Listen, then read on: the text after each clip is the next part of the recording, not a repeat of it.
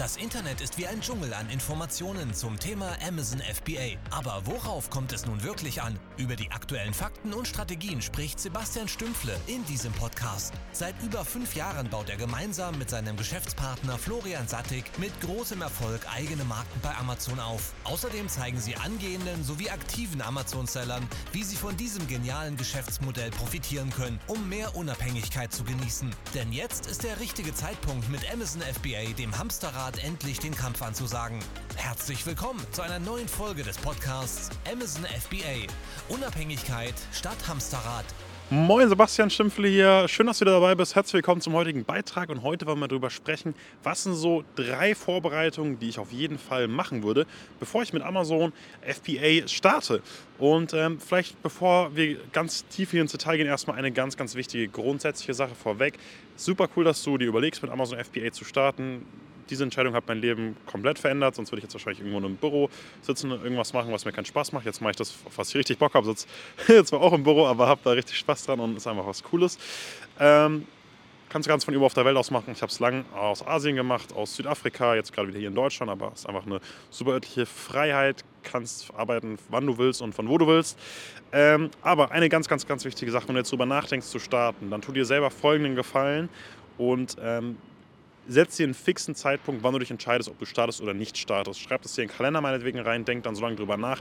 Aber tu mir einen Gefallen und mach nicht folgendes und schieb das ewig lang vor dir her und sag, ach, vielleicht könnte ich, vielleicht könnte ich nicht, vielleicht hier, vielleicht da. Im Endeffekt ähm, kommst du überhaupt nicht voran. Du hast die ganze Zeit im Hinterkopf, du denkst die ganze Zeit drüber nach, du regst dich dann im Endeffekt auf, ach, ich hätte es eigentlich schon machen sollen, hätte ich es machen können. Äh, und hast einfach immer so eine Belastung mit dir dabei. Deswegen setz dir einen fixen Termin, ähm, konsumier bis dahin Informationen, guck dir vielleicht auch einen Partner an, der das mit dir machen kann und so weiter und so fort. Und dann triff einfach eine Entscheidung an einem bestimmten Tag, den du setzt. Ja, ich mach's, nein, ich mach's nicht. Und ähm, That's it. Aber jetzt genug von dieser ganzen Mindset-Thematik. Ich will mit dir jetzt wirklich drüber sprechen, was sind so drei Vorbereitungen, ähm, die ich auf jeden Fall jedem Amazon FBA-Anfänger empfehlen würde, der darüber nachdenkt, mit Amazon FBA zu starten. Vielleicht nochmal, ja, grundsätzlich ein bisschen was zum Frame. Warum kann ich das Ganze sagen? Äh, ich mache Amazon FBA mittlerweile seit knapp fünf Jahren. Äh, mittlerweile auch so an dem Punkt, dass wir über drei Millionen Euro Jahresumsatz machen. So war es zum Beispiel letztes Jahr, dieses Jahr, wenn wir da mit sehr hoher Wahrscheinlichkeit nochmal ein recht gutes Wachstum mit dran haben. Das heißt auch nochmal ein bisschen mehr Umsatz machen. Ähm, aber fangen wir an, reden wir nicht lange um den heißen Brei rum. Was sind so diese drei Punkte? Nummer eins ist das, dass ich sage, okay, ähm, du solltest mal deine finanzielle Ressource planen.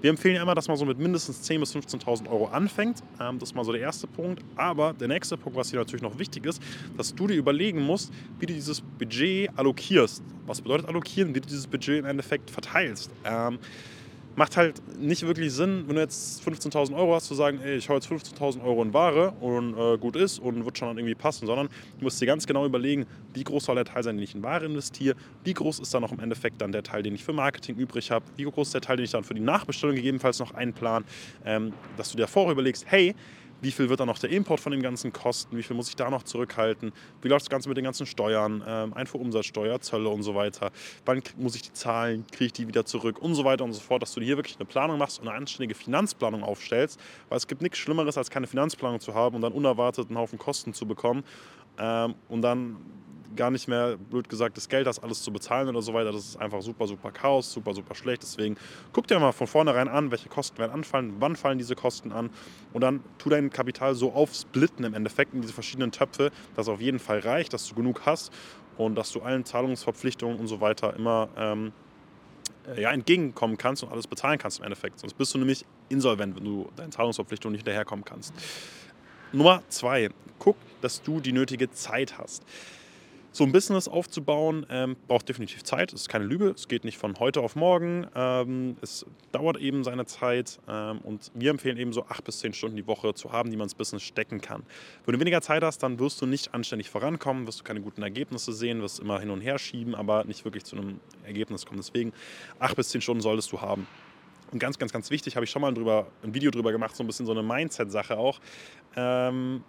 Dass du einfach bei dir im Hinterkopf behältst, ich muss mir einen fixen Termin suchen, wann ich die Sache mache. Heißt, tu dir irgendwie zwei Stunden jeden Tag blocken. Ja, sag einfach jeden Tag von, weiß ich nicht, 18 bis 20 Uhr beschäftige ich mich mit Amazon FBA. Das mache ich dann an allen fünf Tagen in der Woche, die ich sozusagen ähm, arbeite. Vielleicht habe ich zwei Tage in der Woche Stress, kannst du nicht machen, machst dann dafür am Wochenende jeweils zwei Stunden noch. Setz die genaue Zeitrahmen, dann hast du deine zehn Stunden zum Beispiel zusammen und dann passt es. Aber es gibt nichts Schlimmeres, einfach hinzugehen und zu sagen, ja, ich mache das irgendwann, wenn ich Zeit habe und mal passt, weil da kommst du zu nichts, weil dann verschiebst du es immer. Äh, deswegen trag das dir in den Kalender ein, musst du es auch machen. Musst du überlegen, was ist die Prio in deinem Leben, das Business oder irgendwas anderes, äh, was du dann zwischenschiebst. Deswegen mach dir einfach ganz fix da den ähm, Termin sozusagen rein. Das wäre so die zweite Sache. Und die dritte Sache, die ich dir jetzt nochmal mitgeben will, ist, hab die Information parat.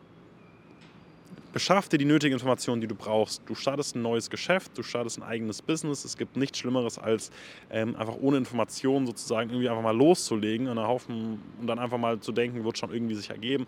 Sondern hab wirklich die Informationen bereit, ähm, wie diese einzelnen Schritte funktionieren, was du in der Verhandlung beachten musst, wie du gute Produkte findest, wie du importierst und so weiter und so fort.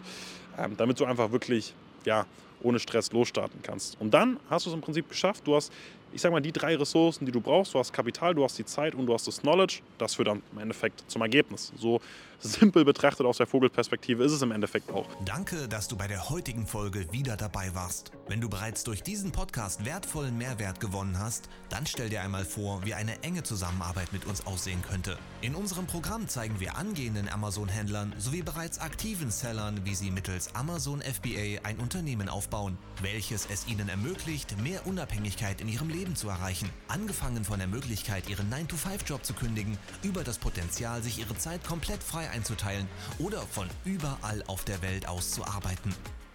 Wenn du an einer Teilnahme interessiert bist, dann bewirb dich jetzt auf eine kostenfreie Erstberatung unter www.sf-incubator.com/podcast. In dieser kostenlosen Erstberatung von bis zu 90 Minuten schauen wir uns ganz genau deine aktuelle Situation sowie Ziele an und besprechen, welche Schritte als nächstes zu tun sind, um deinen Zielen Schritt für Schritt näher zu kommen. Vergiss eine Sache bitte nicht.